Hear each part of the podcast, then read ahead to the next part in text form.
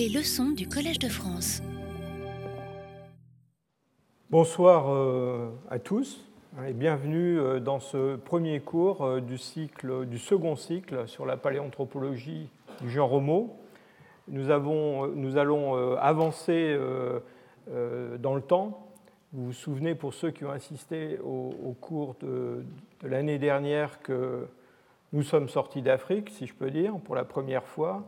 Et, donc, l'objet de ce cycle cette année, euh, c'est euh, d'examiner l'évolution humaine dans les quelques centaines de milliers d'années qui ont, suivi l'expansion des hommes dans les, moyennes latitudes, enfin d'abord dans les basses latitudes, puis dans les moyennes latitudes euh, de l'Eurasie en particulier. Le cours d'aujourd'hui, c'est un petit peu un cours d'introduction. Euh, j'espère que ce ne sera pas trop ennuyeux quand même. Euh, ce que j'aimerais faire, c'est planter le décor, euh, vous présenter le, problème général, et puis vous parler aussi pas mal de, l'environnement, de la géographie et du climat qui, dans le fond, vont guider les processus évolutifs dont, on va parler dans les, cours suivants. À la suite de mon intervention, mon collègue et ami, le professeur euh, Svante Pebo, euh, prendra la parole et vous présentera euh, ses travaux sur la paléogénétique de ces formes fossiles, les néandertaliens, les dénisoviens, les ancêtres des hommes modernes aussi peut-être. Et donc voilà, on va, on va faire un duo. Ce cours de paléogénétique, enfin ce séminaire de paléogénétique, c'est un séminaire assez important parce que vous allez voir que euh, on va beaucoup parler de, paléogénétique dans les cours suivants. Et la paléogénétique, c'est une discipline qui a réellement euh, révolutionné la compréhension de l'évolution humaine pour euh, les derniers, disons, 4 ou 500 000 ans. Et on est obligé aujourd'hui d'intégrer toutes ces données de la paléontologie, de l'archéologie et de la génétique pour, dans le fond, proposer un scénario cohérent de, toutes ces données. L'année dernière, euh, je vous ai parlé euh, d'un certain nombre de, formes fossiles qui sont les formes les plus anciennes qui sont euh, attribuées au genre Homo. Et ces formes, ce sont des formes qui sont apparues en Afrique au sein d'une très très grande variété d'espèces. je vous ai montré, je crois déjà, cette diapositive lors de ma conférence inaugurale en vous disant qu'on connaissait aujourd'hui plus d'une vingtaine de taxons euh, dominines fossiles.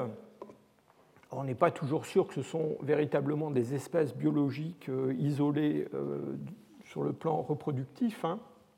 mais en tout cas, ce sont des, ensembles qu'on sait reconnaître dans leur phénotype et, qui sont souvent limités à des régions géographiques bien particulières. et, je vous ai dit que depuis l'époque où j'étais étudiant, ou l'époque de ma naissance, ce nombre avait euh, littéralement explosé. Eh il n'a pas fini d'exploser parce que euh, depuis l'année dernière, on a déjà rajouté trois boîtes supplémentaires, si je peux dire, dans, cet arbre. On ne va pas en parler aujourd'hui, évidemment, mais c'est juste pour vous dire que euh, ces, découvertes continuent à se succéder et qu'il est très probable qu'on aura encore dans, le futur des surprises de ce côté-là.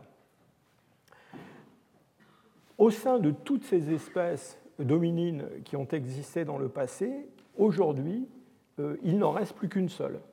Et, ça, c'est un phénomène euh, tout à fait remarquable qui va beaucoup nous occuper l'année prochaine. J'espère que vous serez, euh, vous serez encore là. et on essaiera de comprendre, dans le fond, qu'est-ce qui se passe avec cette espèce et pourquoi elle a remplacé toutes les autres, pourquoi elle a colonisé toute la planète. Hein. C'est quelque chose qui est vraiment un problème qui, j'allais dire, qui attise la curiosité, même la passion des, paléontologues. Et on présente toujours ce, phénomène comme quelque chose d'absolument unique. Alors en réalité, ce n'est pas vraiment un phénomène unique. Et dans le passé, il y a déjà eu un cas de figure comme celui-là, où une espèce dominine a remplacé toutes les autres. Et si on retourne dans le temps vers, disons, 1,3, 1,4 million d'années, eh bien, donc j'ai éliminé là toutes les espèces qui n'existaient pas avant, euh, disons, 1,2 million d'années. Eh bien, on se rend compte qu'au sein de tout ce buissonnement de dominines euh, africains, hein, on a affaire à des formes qui sont uniquement africaines, eh bien, il y en a une seule qui a, je dirais, dépassé la limite des 1,5 million d'années. Et cette espèce, c'est l'espèce qui va euh, se répandre euh, sur toute la planète et on peut déjà se poser la question de savoir pourquoi ce phénomène s'est produit, c'est-à-dire pourquoi cette espèce a d'abord si je peux dire, remplacé toutes les formes qui existaient à la même époque, enfin, juste, juste avant en Afrique, pour ensuite se répandre sur le reste de l'ancien monde. Alors cette espèce, euh, c'est Homo erectus, ou du moins une forme très primitive d'Homo erectus, on l'appelle parfois Homo ergaster. Et euh, je voulais brièvement euh, présenter l'année dernière, je ne vais pas m'étendre à nouveau sur sa, description, je voudrais simplement souligner le fait que ces, Homo erectus présentent de nombreuses caractéristiques adaptatives qui les rapprochent beaucoup des hommes actuels et, qui les éloignent en particulier des australopithèques robustes aux côtés, desquels euh, ils ont vécu, en tout cas pour les, derniers d'entre eux. Euh, j'ai mis là ici une, photo que je trouve très spectaculaire d'une empreinte de pied d'un de ces Homo erectus. Elle a un million et demi d'années. Elle a été découverte près du lac Turkana au Kenya. Et on connaît des, centaines euh, de ces empreintes. Euh, apparemment, ces hommes patrouillaient les, berges de ces lacs, euh, peut-être à la recherche de, gibier. Et cette empreinte nous, ramène à un format corporel qui est un format corporel qui est, assez proche de, l'image qu'on se fait d'un homme véritable. Hein. C'est un être avec euh, un tronc relativement réduit par rapport aux membres inférieurs et euh, qui est complètement adapté à la bipédie dans un milieu ouvert, c'est-à-dire qu'on n'a pas euh, de dépendance du milieu forestier, on n'a pas besoin d'aller dans les arbres pour se protéger, pour se nourrir. Ce sont des femmes qui sont complètement adaptées à la vie en milieu ouvert et c'est probablement en partie pour ça que ces formes ont pu se répandre euh, dans une partie de l'Afrique et puis surtout euh, en dehors d'Afrique. En même temps, euh, je vous rappelle aussi qu'il ne faut pas exagérer, si je peux dire, ce caractère humain. on a des, capacités crâniennes chez les premiers Homo erectus qu'on trouve en dehors d'Afrique qui sont encore très faibles, qui sont à peine supérieures à ce qu'on trouve chez les tout premiers représentants du genre Homo. Hein. Donc on est très très loin des capacités crâniennes modernes avec un appareil masticateur très très puissant. Et puis il y a de nombreux caractères anatomiques sur lesquels je ne vais pas m'étendre, mais qui euh, sont encore euh, assez différents de ce qu'on trouve chez l'homme actuel. Une différence, à mes yeux, euh, très importante, c'est qu'on a aussi affaire très certainement à des formes qui ont un mode de développement individuel, une croissance qui est encore assez différente de ce qu'on a aujourd'hui, c'est-à-dire qu'ils n'ont probablement pas encore acquis euh, cette croissance somatique très très longue euh, euh, que l'on a chez les hommes modernes. Et cette croissance plus rapide, cet accès à la reproduction plus rapide, évidemment, a de profondes implications sur le plan de l'organisation sociale de ces groupes, de leur stratégie reproductive et euh, de leur mode d'exploitation de, l'environnement. Donc, très humain, mais pas complètement humain. Et parmi les caractères, je dirais, comportementaux, il y a quelque chose qui est tout à fait frappant et qui probablement aussi a joué un rôle dans l'expansion de cette espèce. Euh, on est toujours en train de se demander pourquoi elle a remplacé toutes les autres. Hein. Et eh bien, ça va être euh, cette voie évolutive qui a été choisie qui a été suivi plutôt euh, depuis longtemps déjà par les représentants du genre Homo, qui est euh, la consommation de tissus animaux, de la viande, de la graisse, alors par charognage, souvent aussi par chasse euh, tout à fait active. Et je vous expliquais l'année dernière qu'on connaît déjà des traces de découpe sur des os qui ont plus de 3 millions d'années, donc chez les australopithèques, euh, qu'on a des outillages aussi qui remontent au-delà de 3 millions d'années, et puis on a des outils qu'on appelle oldowaïens, euh, qu'on trouve à partir au moins de 2,5 millions d'années en Afrique. Donc tout ça, ça précède Homo erectus. Néanmoins, il faut bien se rendre compte que, euh, en particulier, ces ossements qui montrent des traces de, boucherie, de découpe, et qui ont, disons, plus de 2 millions d'années, en Afrique, ce sont quand même des raretés. Hein. Euh, je pense que tous les ossements présentant des, traces de découpe que l'on a découverts en Afrique et qui ont plus de 2 millions d'années tiennent probablement dans une boîte à chaussures pour toute l'Afrique. Hein. Donc, ce sont des pièces très importantes, on, on s'interroge beaucoup sur elles, mais ce n'est quand même pas la grande abondance.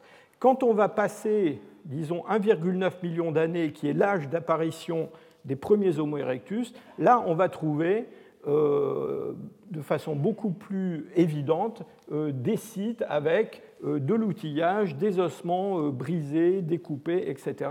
Et donc il y a manifestement une, intensification de ce comportement de prédation qui existait déjà probablement, mais qui, avec Homo erectus, va prendre une, une dimension bien plus grande. Et assez vite, finalement, vers 1,8 millions d'années, 1,7 million d'années, on voit une évolution de l'industrie lithique avec l'apparition de ces industries acheléennes qu'on va trouver euh, un peu partout en Afrique euh, à, partir d'un million d'années, et puis euh, aussi en dehors d'Afrique, en tout cas dans une, bonne partie de l'Eurasie. là encore, on pense que ces, modifications de la technologie lithique sont liées en grande partie à ces activités de, boucherie et de, prédation. Alors, on a, euh, je dirais, d'autres signaux qui nous montrent cette euh, intensification de la prédation chez ces, premiers hommes euh, véritables, hein, ces premiers Homo erectus. C'est le fait qu'en Afrique, en tout cas en Afrique de l'Est, on a remarqué une, décroissance assez spectaculaire de la variété des grands carnivores euh, à partir de... Alors c'est un phénomène qui existe déjà depuis aux environs de 3 millions d'années, donc peut-être en relation avec l'apparition des premiers représentants du genre Homo. Mais vous voyez que cette, cette courbe-là qui vous montre euh, la, diversité euh, des faunes de grands carnivores, donc au-dessus de, de 21,5 kg, euh, bien, chute assez brutalement euh, un peu après 2 millions d'années, alors qu'on n'observe pas le même phénomène pour les petits carnivores ou pour d'autres euh, mammifères qui vivent dans les mêmes environnements. Et une des interprétations qui est donnée à ce phénomène, eh bien, c'est la compétition entre les hominines et puis ces grands carnivores. Et donc, d'une certaine façon, les hommes eux-mêmes deviennent une partie de la, diversité de la faune de carnivores, puisque eux-mêmes sont des, carnivores. Et on a, euh, dans cette période qui correspond en gros à l'expansion euh, des hommes en Afrique puis hors d'Afrique, eh bien, on a de nombreuses formes de carnivores qui disparaissent en Afrique. Alors, il y a des, bêtes qu'on a un petit peu de mal à imaginer, comme cette espèce d'ours coureur euh, qui, qui, existait en Afrique. On a des, des hyènes géantes. On a aussi tous ces euh, carnivores avec des canines en lame de sabre qui, en gros, autour de 1,5 million d'années, disparaissent en Afrique de l'Est. Ils vont persister beaucoup plus longtemps en Eurasie, soit dit en passant. On en connaît jusque dans le Pléistocène moyen euh, en Europe. Et finalement, euh, après, disons, 1,5 million d'années, ce qu'on va trouver en Afrique, eh c'est les carnivores qu'on connaît aujourd'hui, hein, c'est-à-dire euh, les chiens sauvages, les hyènes, euh, les lions, euh, les panthères. Alors, on trouve ça tout à fait magnifique et, spectaculaire, mais il faut quand même se rendre compte qu'il a, existé en, Afrique un grand nombre de carnivores qui ont complètement disparu.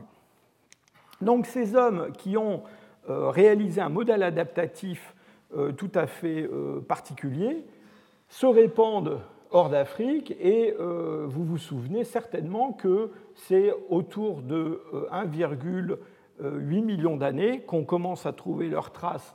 Alors d'abord dans la région du Caucase, dans le sud du Caucase, ce site de Dman ici, et puis on a en Asie, en Chine et en Indonésie des sites qui sont un petit peu plus récents, mais très anciens quand même, où on va trouver des premières traces d'activité humaine ou parfois des fossiles humains. Euh, dans euh, l'ouest de l'Eurasie, en Europe, c'est un peu plus tard qu'on va, va, trouver ces hommes. Et donc c'est après l'expansion de cette espèce, donc, qui est devenue en quelque sorte une espèce euh, unique, une espèce orpheline, si je peux dire, dominine. C'est une expression que, que j'ai déjà employée à propos des hommes modernes, mais qu'on peut employer à propos d'Homo erectus aussi.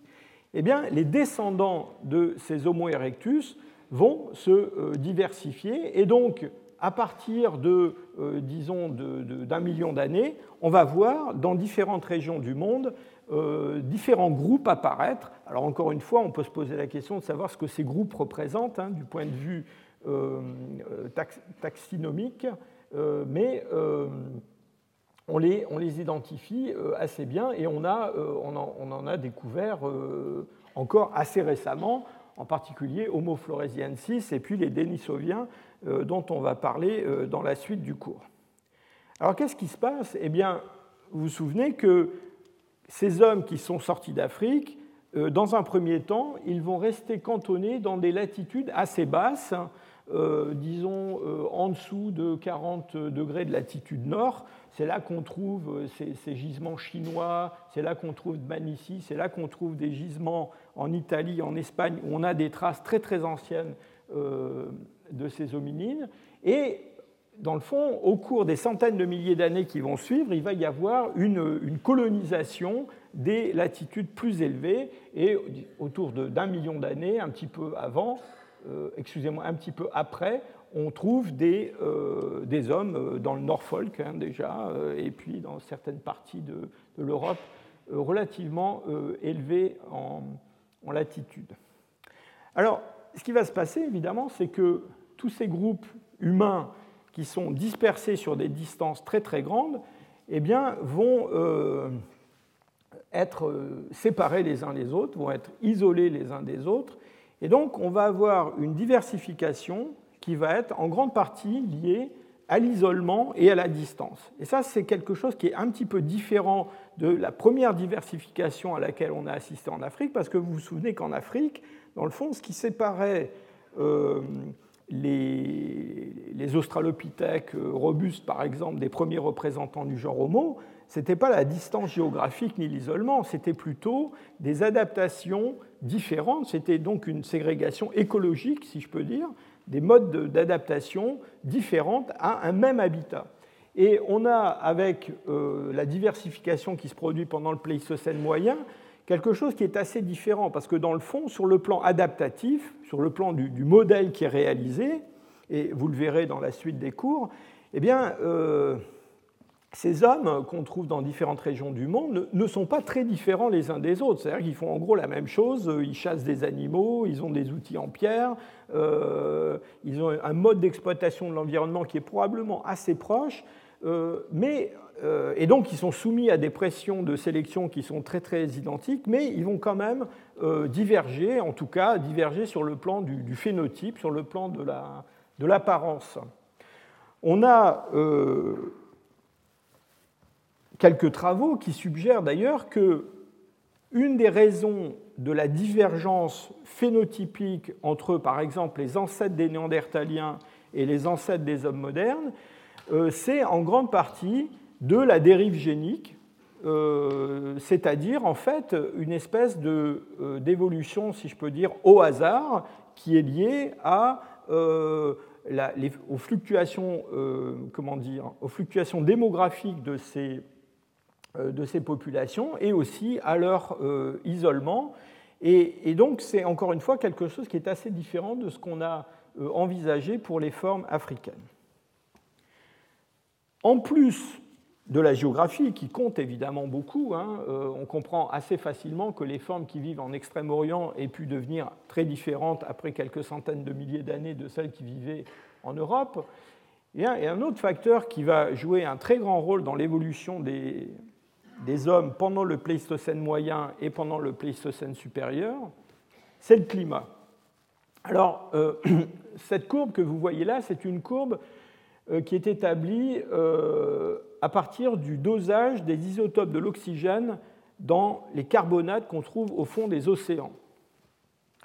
Sans rentrer dans la technique de, de cette méthode, cette, cette, courbe, ces variations de ces dosages isotopiques, dans le fond, nous donnent une idée de la taille euh, des calottes polaires et de la température en général euh, sur Terre, en tout cas dans les océans. Euh, et on trouve, on peut étudier ces isotopes dans les carbonates donc marins. On peut aussi les étudier dans les dépôts de glace en Antarctique, au Groenland, et on obtient toujours un petit peu les mêmes courbes. Alors ce, que cette courbe vous montre, eh bien, elle vous montre plusieurs choses. D'abord, elle vous montre que euh, nous vivons dans un monde euh, froid. Euh, plus on descend le long de cette courbe et plus on va vers des températures basses. Hein. Donc on part ici il y a 7 millions d'années avec les plus anciens hominines connus et le présent, il se trouve à gauche ici de la figure. Donc vous voyez que l'évolution, c'est une évolution vers un monde de plus en plus froid. c'est aussi une, une courbe qui vous montre que il y a de nombreuses oscillations climatiques, c'est-à-dire ce n'est pas, une, décroissance lente, c'est une décroissance qui est constamment hachée par des sursauts, tantôt chauds, euh, enfin tempérés, tantôt euh, beaucoup plus froids, et en particulier euh, dans les, dernières centaines de milliers d'années, on a des, des, cycles glaciaires véritables. Au cours des derniers 500 000 ans, euh, la température dans les moyennes latitudes a toujours été, euh, enfin, a été plus froide qu'aujourd'hui à peu près 95% du temps. Hein. Donc on est aujourd'hui dans un interglaciaire et presque tout le temps dans le passé, il a fait plus froid. Pas forcément beaucoup plus froid, euh, mais plus froid.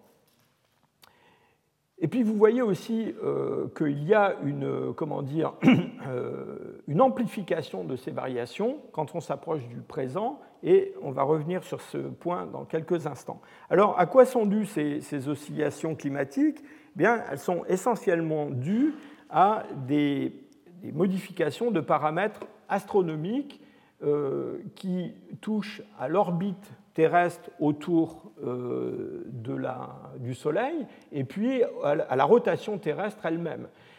Euh, ces phénomènes ont été décrits il y a déjà très longtemps par un astronome serbe qui s'appelait Milankovic, et donc on a donné son nom à ces, à ces cycles.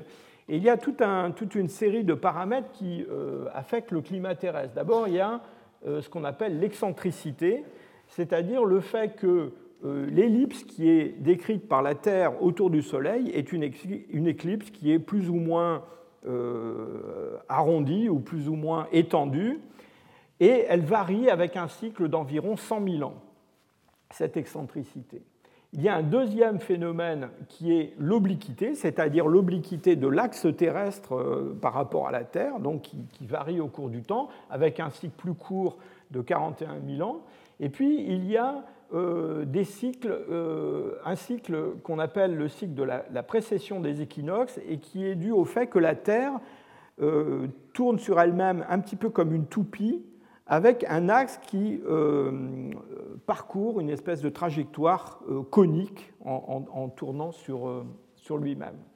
Et ça, ça génère des variations avec des cycles autour d'une vingtaine de milliers d'années. Alors quand on combine tous ces cycles, eh bien, on se rend compte que chacun de ces cycles a une influence sur la quantité de, soleil qui arrive à la surface de la Terre à différentes latitudes. Euh, et donc, on peut euh, combiner toutes ces, informations et avoir une idée de, euh, la quantité d'énergie reçue par la Terre à différentes latitudes. Et quand on combine tous ces cycles, eh bien, on a un résultat qui ressemble beaucoup à la courbe qui est effectivement observée quand on étudie les isotopes de l'oxygène dans les carbonates ou dans, le, ou dans la glace.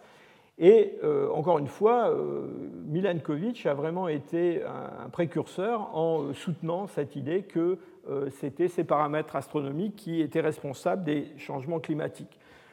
Pour la petite histoire, il faut savoir qu'au début du XXe siècle, à la fin du XIXe siècle, il y avait une grande bataille euh, qui régnait sur euh, le, nombre de, glaciations qui avaient existé dans le passé. Et il y avait un certain nombre de géologues, de paléontologues, qui pensaient qu'il y avait eu un seul, euh, une seule époque glaciaire. Hein. Et déjà, on se battait pour savoir si c'était plutôt un ou quatre. Alors, vous savez, on en est très très loin parce que on parle pour le Pléistocène de plus d'une vingtaine de cycles glaciaires. Alors on a donné à ces périodes euh, des numéros euh, pour, par la commodité, et ces numéros, ce sont des numéros de stades isotopiques. Il faut bien comprendre une chose, c'est que ces stades isotopiques, ils sont établis dans la glace, ils sont établis euh, dans les carbonates marins, donc ce sont des stades marins, si je peux dire. Ils nous disent quelque chose sur ce qui se passe dans l'Atlantique Nord, dans la Méditerranée, dans l'océan Indien pas forcément sur ce qui se passe sur les continents. évidemment, il y a quand même une relation euh, entre les deux. Et aujourd'hui, un des enjeux de la paléoclimatologie, c'est de trouver euh, des moyens euh, de, reconstituer les variations du climat dans des, zones continentales qui peuvent être loin de la mer. Et en particulier, pour ça, on étudie des, spéléothèmes, hein, des, concrétions de carbonate dans les, dans les grottes pour faire un peu le même genre de travail. Donc on leur a donné des numéros. On va faire un usage abondant de ces numéros dans la suite du cours, donc euh, il faut vous y mettre. Hein. Donc on parle du stade isotopique 1, 2, 3, 4. Les numéros impairs sont des numéros chauds. On part avec l'actuel, qui est le stade isotopique 1. C'est l'Holocène, ça a commencé il y a 10 000 ans, c'est une période tempérée. Et le stade d'avant, c'était le stade 2, et c'était un maximum glaciaire. Et en remontant dans le temps, on a comme ça une succession de ces stades, euh, et on a des limites qui ont été euh, définies par les géologues. De façon assez commode, on se sert de, ces, euh, de cette chronologie pour assigner des découvertes de fossiles à un stade isotopique ou à un autre. Évidemment, c'est un petit peu discutable parce que, encore une fois, ces stades isotopiques, ils n'existent pas sur les continents. Donc c'est un peu de façon indirecte qu'on fait cette, cette, attribution. Alors qu'est-ce qui se passe euh, ben, justement dans la zone où tous nos hominidés se sont, euh, nos hominines se sont répandus euh, d'abord dans le sud de l'Eurasie et puis de plus en plus haut en latitude? Bien évidemment, quand on a des, euh, variations euh, climatiques importantes, eh bien d'abord il y a un changement très important des paysages euh, et, de la faune. Alors quand on dit changement important des paysages et de la faune, il faut bien voir ce que ça veut dire. Ce paysage que je vous montre là, qui est dû à un artiste qui s'appelle Mauricio Anton, euh, vous montre le nord de l'Espagne pendant le dernier stade glaciaire. Donc il faut bien se mettre dans la tête que dans le nord de l'Espagne, euh, pendant le dernier cycle glaciaire, il y avait des rennes, par exemple, euh, des animaux comme ça, des rhinocéros laineux, des mammouths.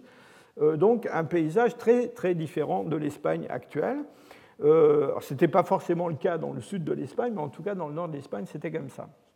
Et puis à l'inverse, quand on a euh, des euh, stades interglaciaires, les conditions euh, sont beaucoup plus favorables. Alors les stades interglaciaires, c'est beaucoup plus facile à imaginer puisqu'on est dans un stade interglaciaire. Donc imaginons la Terre telle qu'elle serait aujourd'hui si on ne l'avait pas complètement dévastée. Eh bien, ça, c'est l'image d'un stade interglaciaire, avec quand même des épisodes dans le passé qui parfois étaient un tout petit peu plus chauds que l'actuel, avec des hippopotames qui vivent dans la Tamise ou dans le Rhin. Le deuxième effet euh, très important de ces, variations climatiques, c'est qu'on euh, a des fluctuations du niveau marin qui sont liées euh, simplement au fait qu'une grande quantité de glace est, fixée dans les pôles. donc une, calotte polaire qui se développe pas seulement dans la zone arctique actuelle, mais sur le nord de l'Amérique du Nord, sur le nord-ouest de l'Europe, et toute cette glace, eh évidemment, c'est de l'eau qui manque dans les océans. Et donc, on a des fluctuations très importantes des niveaux marins. Euh, pendant les maxima glaciaires, euh, on a euh, facilement une centaine de mètres en moins dans les, dans les océans. Et donc, évidemment, ça aboutit à des changements géographiques tout à fait spectaculaires. voilà l'allure de l'Europe pendant un de ces stades glaciaires, le dernier. Donc vous voyez qu'on peut aller à pied sec en Irlande ou en Angleterre à ce moment-là. Évidemment, il fait un peu frais quand même parce que tout ce que vous voyez en blanc ici, c'est une calotte de glace qui fait grande épaisseur. Et euh, les pointillés, euh, c'est un permafrost, c'est-à-dire c'est un sol qui reste gelé euh, toute l'année, hiver comme été, et qui ne fond qu'en surface pendant la bonne saison. Alors on sait que dans le passé, avant ce dernier maximum glaciaire, il y a eu des, épisodes encore plus extrêmes. Là, il y a deux stades isotopiques froids qui, sont représentés par la limite du front de, glace, le stade isotopique 6 et le 16 surtout, qui a été en fait une des premières euh, glaciations euh, très spectaculaires euh, en Eurasie. Pour la petite histoire, je vous montre cette, carte parce que c'est quelque chose qui est très très spectaculaire. Au moment du stade isotopique 12, on a donc à nouveau cette calotte qui est sur l'Europe. Euh, il se crée, euh, il faut, je vous l'ai dit, on peut aller en Angleterre à pied sec, hein, donc c'est une plaine, et euh, des fleuves comme ben, la Somme, la Seine se réunissent avec la, Tamise et forment un grand fleuve qui, court au milieu, de la, au milieu de la Manche, enfin de la future Manche. Le long de la calotte glaciaire, il s'est créé un lac énorme qui a existé jusqu'à environ 450 000 ans. C'est quelque chose de considérable, hein, vous voyez, c'est grand comme la région parisienne à peu près. Euh, un peu après 450 000 ans, après ce, maximum glaciaire euh, du stade 12, eh bien, le, barrage qui existe au niveau du Pas-de-Calais euh, et qui retient cette masse d'eau va céder et on va avoir ce lac qui va se vider dans la Manche, dans la future Manche, et c'est quelque chose qui a dû être absolument catastrophique. On pense que la Manche s'est créée en quelques mois. Hein. Donc ça, a été euh, un phénomène tout à fait particulier. Donc un monde qui est très euh, euh, marqué par ces fluctuations climatiques. À ces fluctuations climatiques de grande ampleur liées à l'astronomie, s'ajoute aussi une instabilité de ces systèmes glaciaires, avec des épisodes en particulier de débâcle d'iceberg dans l'Atlantique Nord, qu'on appelle les événements de Heinrich. Et ces, icebergs viennent jusqu'en en face des côtes euh, de l'Espagne, du Portugal, euh, de la France. Et euh, on a des, des, épisodes très très courts de refroidissement, mais qui sont des, refroidissements extrêmement brutaux. C'est-à-dire que ce sont des, événements que les hommes ont pu percevoir à l'échelle d'une génération. Hein. On, parle de refroidissements qui ont lieu en oui, à peu près 20, 30 ans, quelque chose comme ça, avec des chutes de température très importantes. Et puis, autre euh, produit de cette instabilité, des événements qu'on appelle les événements de euh, Dansgaard-Euger, qui sont le contraire, qui sont des réchauffements euh, très très brutaux. Donc on a un peu de mal à imaginer tout ça parce qu'on vit dans un interglaciaire qui est extrêmement stable, mais ça n'a pas toujours été le cas. Alors pour en finir avec ces, changements climatiques dans les moyennes latitudes, je voudrais euh, ajouter quelque chose. Euh, quand vous regardez cette courbe isotopique qui vous donne les variations climatiques pendant le dernier million et demi d'années dans l'Atlantique Nord, eh bien, il y a quelque chose qui suffit de regarder les numéros qui sont au-dessus des stades isotopiques et on voit qu'il euh, y a environ 800, 700 000 ans, 600 000 ans, il se passe quelque chose, c'est-à-dire que les numéros qui étaient très serrés deviennent beaucoup plus desserrés. Et donc, on passe euh, d'un cycle euh, froid euh, tempéré qui est assez haché, si je peux dire, à, des périodes où on va avoir des cycles glaciaires qui prennent environ 100 000 ans et qui ont une amplitude très très grande. Et c'est en fait pendant cette période-là que l'on voit euh, se, manifester de véritables glaciations euh, dans euh, l'ouest, le nord-ouest de l'Europe. vous vous souvenez de ce stade isotopique 16, je vous ai montré sur la carte la limite de cette expansion glaciaire. Eh bien, c'est la première grande glaciation. Et vous voyez, c'est ce premier pic très très froid qui se produit un peu avant 600 000 en Eurasie et la sédimentation dans l'Atlantique Nord est altérée, les caractéristiques physiques des sédiments sont modifiées. Donc c'est quelque chose que les géologues ont appelé la, révolution du Pléistocène moyen.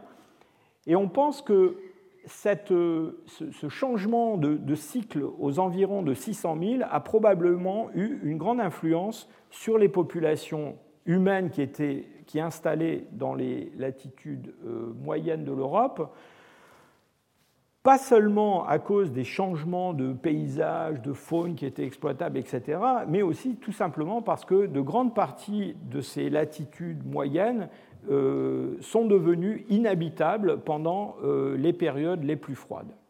Et on soupçonne que euh, ça a eu un effet très important sur la démographie de ces populations, c'est-à-dire qu'on a probablement des réductions très très importantes de, de population. Et c'est peut-être, on reviendra là-dessus, mais c'est peut-être un des mécanismes qui explique cette dérive génique qu'on observe euh, euh, peut-être dans ces, formes. Alors je ne sais pas si mon, euh, mon, ami Svante vous parlera de ça, mais les généticiens s'intéressent beaucoup à ces fluctuations démographiques et on peut, en étudiant le génome de populations actuelles ou de populations fossiles, on peut avoir une idée de ces fluctuations euh, démographiques et on sait que certaines d'entre elles ont été extrêmement brutales et donc ont eu un effet euh, sur l'évolution des hommes, pas seulement démographique mais aussi anatomique.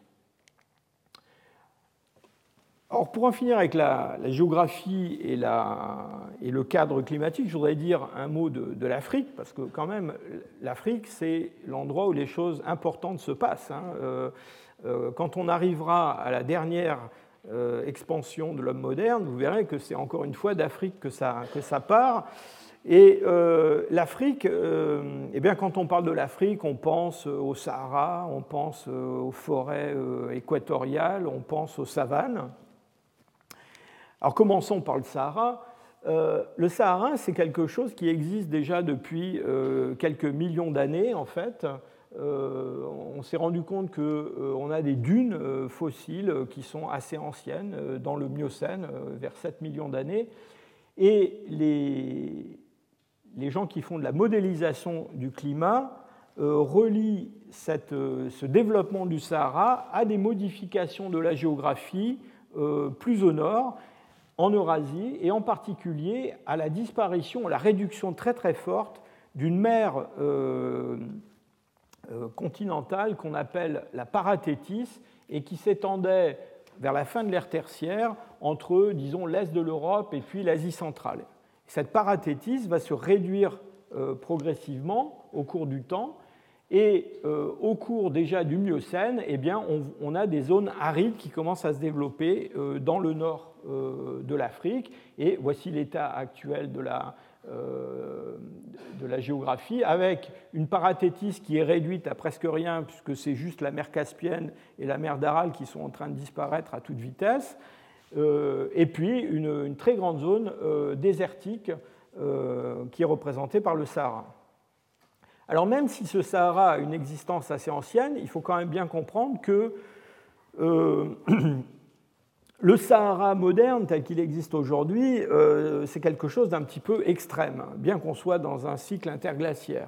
Et euh, en particulier, quand on regarde les échanges de faune entre l'Afrique du Nord et puis euh, l'Afrique de l'Est, d'autres parties de l'Afrique, on se rend compte que pour la période qui nous intéresse, le Pléistocène moyen, il y a encore de grandes similarités de faune entre ces différentes régions si vous pouviez voyager dans le temps et aller en Afrique du Nord il y a, euh, euh, disons, 400 euh, 000 ans, 500 000 ans, ben, vous y trouveriez des antilopes, des zèbres, des rhinocéros, des éléphants, en gros ce que vous verriez dans un safari au Kenya ou en Tanzanie aujourd'hui.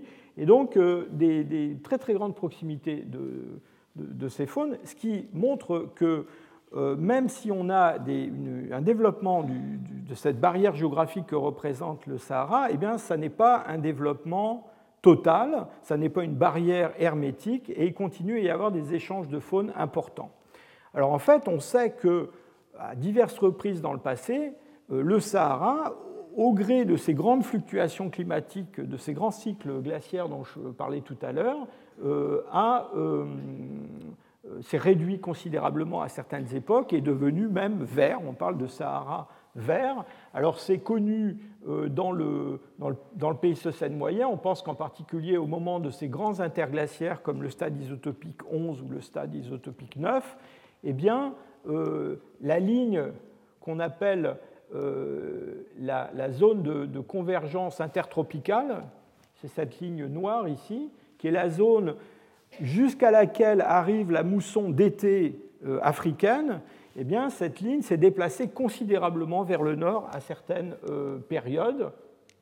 Et donc, euh, on a, pendant cette remontée de, la, de, ces moussons d'été, des épisodes de Sahara vert. Alors, il y a ces grandes fluctuations. Puis quand on va dans le détail, on peut trouver, alors pour les derniers 150 000 ans, on sait qu'il y a des épisodes plus courts euh, de Sahara vert. Et d'ailleurs, on en trouve euh, encore. Euh, les gens qui travaillent sur les, les spéléothèmes en Afrique du Nord pensent qu'il y a depuis 50 000 ans eu d'autres épisodes comme ça humides. Qu'est-ce qui se passe pendant ces épisodes humides? Eh bien, on a un paysage africain qui est complètement différent de celui qu'il est aujourd'hui. Euh, il faut imaginer le Sahara avec des lacs gigantesques, en particulier euh, le lac euh, Méga Tchad. Comme son nom l'indique, il est méga et il se trouve à l'emplacement du lac Tchad. méga, il l'est vraiment, c'est-à-dire que ce lac fait à peu près la surface de l'Allemagne hein, actuelle, donc ce n'est pas, pas, une petite mare d'eau. Euh, et puis on a un système fluviatile très important qui euh, traverse euh, le Sahara. Et donc ce, genre de paysage s'est développé à plusieurs époques. Et donc cela explique d'abord les connexions entre l'Afrique du Nord et le reste du Sahara, le reste de l'Afrique, et puis aussi le fait qu'on a des occupations humaines dans des endroits qui aujourd'hui paraissent tout à fait inhabitables.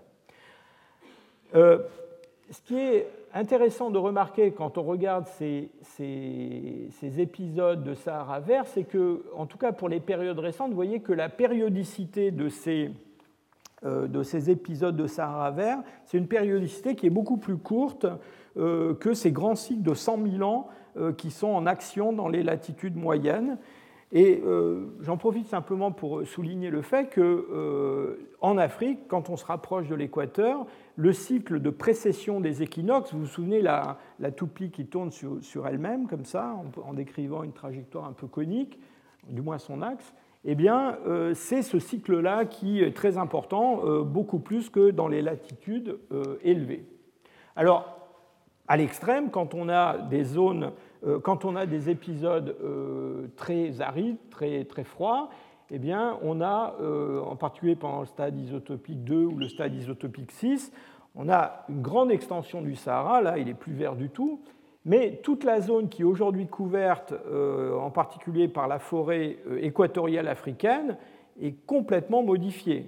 C'est-à-dire que la forêt équatoriale, elle se limite à ce petit îlot vert au milieu de l'Afrique, et d'immenses surfaces sont couvertes par des savanes et par des prairies, là où aujourd'hui il y a de la forêt dense. Hein. Et donc ça, encore une fois, ça a eu une influence très très grande sur les hommes. Alors, venons-en aux, hommes. Euh, cette diversification donc, qui est liée à la géographie, qui est liée, on va le voir aussi, à ces, comment dire, ces, euh, conditions climatiques euh, particulières et les fluctuations démographiques qu'elles induisent et les isolements périodiques de certaines zones qu'elles produisent, eh bien, on a, pendant donc, le Pléistocène moyen, à partir de formes donc, qui ont été ces, descendants des Homo erectus qui ont peuplé euh, l'Eurasie et qui sont restés aussi en Afrique, eh bien, on va avoir euh, un groupe euh, dont on va parler tout de suite, Homo heidelbergensis ou rhodesiensis, et puis à partir de ce groupe, une branche africaine qui va donner les ancêtres de l'homme moderne, Homo sapiens, et qui existe toujours aujourd'hui, et puis un rameau eurasiatique qui lui-même va se subdiviser en deux branches. Alors à l'ouest, les néandertaliens et à l'est, les dénisoviens. Alors je vous rappelle que, encore une fois, c'est en grande partie, dans le fond, la géographie qui dicte cette, diversification. Euh, on a euh, la Méditerranée qui, qui, représente une barrière quand même assez importante, et puis ensuite, à l'intérieur de l'Eurasie, la distance qui joue aussi son rôle. Je vous ai dit que ces hommes qui, peuplent différentes régions de, l'Ancien Monde, dans le fond, ils, ont un, ils répondent à un, type d'adaptation qui est un petit peu toujours le même. Et on va, voir, on va assister à un phénomène qui est assez intéressant, c'est que quand on regarde l'évolution de la taille du cerveau chez les hominines en général, on a vu l'année dernière que cette augmentation de taille, c'est quelque chose qui commence déjà aux alentours de 2 euh, millions et demi d'années, quelque chose comme ça, avec les premiers représentants du genre Homo. Mais ce que je ne vous ai pas montré, je crois, l'année dernière, c'est ce schéma-là. C'est-à-dire, ça n'est pas la valeur brute de la taille du cerveau, mais ce qu'on appelle le coefficient d'encéphalisation, c'est-à-dire le rapport entre la taille d'un cerveau dans une espèce donnée et euh, la taille attendue pour la masse corporelle de cette espèce-là. Et donc ça, ça prend en compte effectivement les dimensions corporelles. Et dans le fond, euh, quand on retrace cette distribution pour les hominines, ce qu'on voit, c'est que, euh, en tout cas au début, l'augmentation de la taille générale du corps a joué un rôle important dans l'augmentation de la taille du cerveau. Et en fait, c'est pendant le Pléistocène moyen, cette période qui nous intéresse, cette période de diversification des hominides, qu'on a en fait euh, un, décollage absolument spectaculaire de ce coefficient d'encéphalisation. Ce que ça nous dit aussi, c'est que ce développement de la taille du cerveau, il se produit indépendamment dans plusieurs lignées. Il se, produit, indépendamment chez les néandertaliens à partir de leurs ancêtres et indépendamment chez les ancêtres de l'homme moderne et aussi chez ces formes asiatiques. Et donc ça montre bien qu'il y a quand même euh, une pression de sélection commune qui pousse tout le monde un peu dans la même direction. Et, ces diverses formes, d'ailleurs, vont réaliser des grands cerveaux qui sont un petit peu différents les uns des autres, mais qui probablement répondent quand même un petit peu aux mêmes euh, besoins, si je peux dire. Alors pour finir, aujourd'hui, euh, on, va, on, va, se lancer dans ces, ces différents groupes de dominines à partir de la semaine prochaine. Je voudrais vous parler du groupe, euh, du groupe ancestral, du groupe souche, celui que je vous ai montré dans, dans mon schéma de la diversification du Pléistocène moyen, cette espèce qu'on appelle Homo heidelbergensis, ou en tout cas qu'on devrait appeler Homo heidelbergensis. Alors ce terme d'Homo heidelbergensis, eh bien, dans heidelbergensis, il y a le mot Heidelberg, qui est une ville allemande, et euh, c'est un fossile qui a été découvert très anciennement, en 1911, euh, dans une, carrière de la région de, Heidelberg, près d'une petite, petite ville, un petit village qui s'appelle Mauer, et une pièce très très connue sous le nom de mandibule de Mauer. On pense aujourd'hui que c'est un, fossile qui remonte au stade isotopique 15, c'est-à-dire qu'il y a environ 600 euh, 000 ans. Alors c'est un, fossile qui a longtemps été considéré comme le plus vieux fossile dominine connu en Europe. Alors il a perdu ce statut avec des découvertes notamment euh, en Espagne, à Tapuerca, vous vous souvenez, les, fossiles de Grande Dolina qui ont plus de 800 000 ans. Euh, mais on a créé pour lui ce terme d'Homo heidelbergensis. Alors je dois dire que c'est une mandibule qui est euh, très bien conservée, euh, qui a des, caractères euh, primitifs, mais qui sont des caractères assez peu spécifiques, si je peux dire. vous avez une grande robustesse, vous avez l'absence de menton, mais c'est bien l'absence d'un caractère d'homme moderne plus qu'autre chose, une denture qui est euh, relativement primitive et qui ne montre pas des spécialisations comme celles qu'on va voir par exemple chez les néandertaliens, si je peux dire, c'est un fossile assez générique en quelque sorte. Alors on a utilisé ce terme d'Homo heidelbergensis pour dénommer un certain nombre de fossiles qui ont été découverts euh, dans le Pléistocène moyen. Alors des fossiles pas seulement en Europe, mais aussi en Afrique. Euh, je vous en montre quelques-uns. Euh, le crâne de Kabwe en Zambie, le crâne de Bodo euh, en Éthiopie. En Afrique, ces formes euh, datent pour les plus anciennes au moins de 600 000 ans, peut-être un petit peu plus. Et ce qu'on observe chez ces formes-là, eh bien, justement, c'est pour la première fois un cerveau qui est d'une taille bien plus grande que ce qu'on a trouvé jusqu'à présent chez les Homo erectus. Alors certains pensent qu'on a aussi des Homo heidelbergensis en Asie.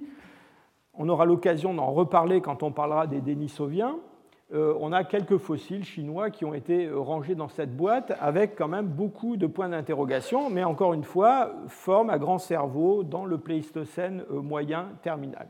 Et puis, surtout, évidemment, en Europe, là où on avait trouvé la mandibule d'Heidelberg, on s'est empressé aussi d'assigner un certain nombre de fossiles à ce taxon. Je vous montre les plus, les plus célèbres.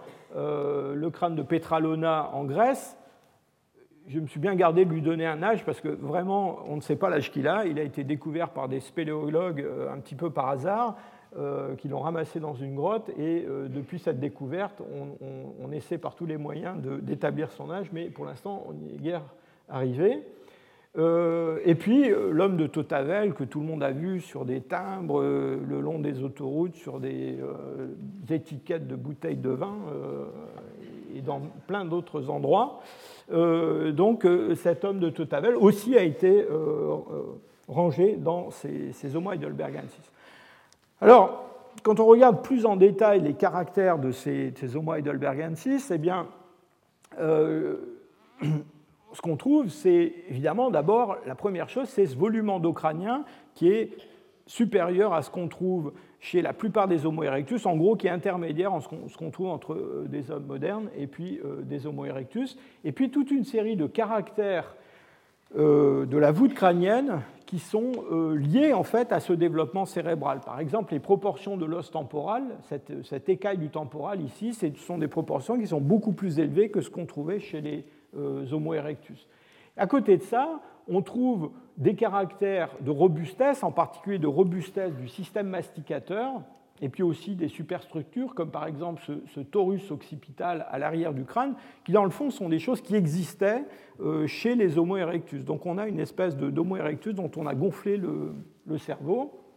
Alors on peut faire le tour du crâne, si je peux dire, on va trouver toujours un petit peu la même chose. Euh, en vue postérieure, on a les parois latérales du crâne qui sont devenues presque verticales alors qu'elles étaient convergentes vers le haut chez les Homo erectus. Là encore une fois, c'est lié à l'augmentation euh, du euh, volume euh, cérébral. Et puis quand même, on a une, certaine réduction, une petite réduction du système masticateur et une gracilisation de certains éléments de la base du crâne, comme par exemple le tympanique. Enfin, réduction du système masticateur, vous voyez qu'on est encore très très loin de ce qu'on va trouver chez des hommes modernes. Euh, beaucoup des caractères qui sont listés ici et que j'ai pris dans une publication récente, en fait, si on, les regarde de plus près, on se rend compte que beaucoup de ces caractères sont en fait des caractères primitifs euh, qu'on a plus ou moins chez d'autres formes anciennes du Pléistocène inférieur et euh, en fait, euh, l'essentiel des modifications des caractères dérivés tourne autour de, euh, de, cette, de, cette, encéphalisation. Alors, vous n'avez pas manqué de remarquer que dans tous les caractères dont je viens de parler, il est nullement question de la mandibule. Et, et donc, le problème, c'est quoi? C'est qu'on a dans le fond utilisé un nom d'espèce euh, fondé sur la description d'une mandibule trouvée en Allemagne en 1911 dans la carrière de Mauer. Euh, et on est bien embarrassé pour utiliser ce type de l'espèce pour identifier d'autres représentants de l'espèce. Et donc, euh, pourquoi est-ce qu'on met toutes ces formes dans Homo heidelbergensis? Ben, C'est parce que plus ou moins elle, semble, au point de vue euh, date, correspondre à cette mandibule. Mais en, fait, on a beaucoup de mal à définir ce qu'est un Homo heidelbergensis sur la base de ce type de cette mandibule. Et donc, euh, il y a un certain nombre de gens, et je ne suis pas loin d'en être, qui ont proposé euh, d'oublier ce type et de passer à un autre type, alors évidemment qui a été découvert plus tard et donc euh, qui n'a pas la priorité du point de vue de la nomenclature, mais qui a le mérite au moins de porter tous ces caractères. Et donc cet Homo rhodesiensis, eh bien, euh, on pourrait prendre comme type eh bien, le crâne de, de Caboué que, je vous ai montré un peu plus en détail dans les, les diapositives précédentes. Et donc vraiment la question que beaucoup se posent, c'est de savoir si il faut garder ce terme euh, d'Homo heidelbergensis et non pas le remplacer par rhodesiensis. Alors le problème est d'autant plus euh, aigu, si je peux dire, que euh, Homo heidelbergensis se fait manger, si je peux dire, par les deux bouts, hein, et il se fait aussi manger du côté des descendants. Un grand débat entoure la date de divergence entre le, le, rameau qui mène à l'homme moderne et le rameau qui mène aux néandertaliens en Europe. Les partisans d'une divergence très ancienne, en particulier des collègues espagnols, ont de façon systématique utilisé le terme heidelbergensis pour désigner non pas l'ancêtre commun, mais dans le fond le début du rameau menant aux néandertaliens. Donc c'est une, chrono-espèce, euh, une forme ancienne, euh, ancestrale euh, des néandertaliens. Alors le problème avec ça, c'est que des individus, enfin des, fossiles qui ont été rangés dans Homo heidelbergensis, comme par exemple ces fossiles de Cima de los Huesos que vous allez voir en détail la semaine prochaine, et qui datent de 430 000, donc qui sont très anciens, eh bien, ces fossiles, plus on les étudie et plus on se rend compte qu'ils ont effectivement des caractères dérivés qui les associent directement aux néandertaliens et normalement, je l'espère, euh, mon collègue Svante Pebo ne dira pas le contraire tout à l'heure, mais on a aussi des preuves génétiques, si je peux dire, de cette, appartenance. Donc le, problème, c'est que, en fait, euh, ce terme d'Homo heidelbergensis est mal défini et euh, utilisé un petit peu de façon différente par les spécialistes et peut-être qu'il faudrait penser à l'abandonner. En tout cas, une partie des Homo heidelbergensis européens sont maintenant rangés par la plupart des spécialistes dans les euh, néandertaliens. Alors on a essayé de, sauver heidelbergensis, si je peux dire, en revenant vers les mandibules. Je vous montre ici des cladogrammes qui sont tirés d'une étude récente d'un de nos collègues du, muséum, euh, M. Mounier, euh, et donc qui a effectivement identifié dans ces cladogrammes une suite de caractères qu'on reconnaît sur la mandibule de Mauer et sur euh, des formes qui sont parfois rattachées à Homo heidelbergensis. Le problème de cette distribution d'individus, c'est qu'en en fait, on a là-dedans à la fois des formes qui sont ancestrales euh, des néandertaliens, euh, comme par exemple tous ces numéros AT sont des, formes de, comment dire, de, excusez-moi, les numéros SH sont des formes de Cima de los Huesos, euh, donc ces, pré-néandertaliens de d'Atapuerca, on a la mandibule de Mauer, on a aussi des pièces africaines comme euh, Donc il semble quand même que, euh, euh, comme l'a fait remarquer un de mes prédécesseurs, c'est Dieu qui a créé le crâne, mais probablement la mandibule a été créée par le diable parce que les paléontologues ont beaucoup de mal à l'utiliser pour faire de la taxonomie. Donc pour finir, je voudrais simplement vous dire que donc, cet Homo euh, heidelbergensis qu'il faudrait peut-être appeler rhodesiensis, en fait, c'est ce que les paléontologues appellent un groupe souche, c'est-à-dire c'est à la fois l'ancêtre commun de la lignée qui mène euh, aux néandertaliens et aux dénisoviens euh, en Eurasie. C'est aussi le groupe qui euh, va donner naissance aux ancêtres de l'homme moderne. Malheureusement, probablement qu'on range dans Heidelbergensis slash Rhodesiensis eh bien, des formes qui sont déjà engagées dans ces lignées d'un côté et de l'autre. Et donc on est exposé au risque qu'au au fil des découvertes ou des analyses paléogénétiques, on soit amené à sortir d'Homo heidelbergensis euh, de plus en plus euh, de spécimens. Je vous remercie pour votre attention. Retrouvez tous les contenus du Collège de France sur www.colège-2-france.fr.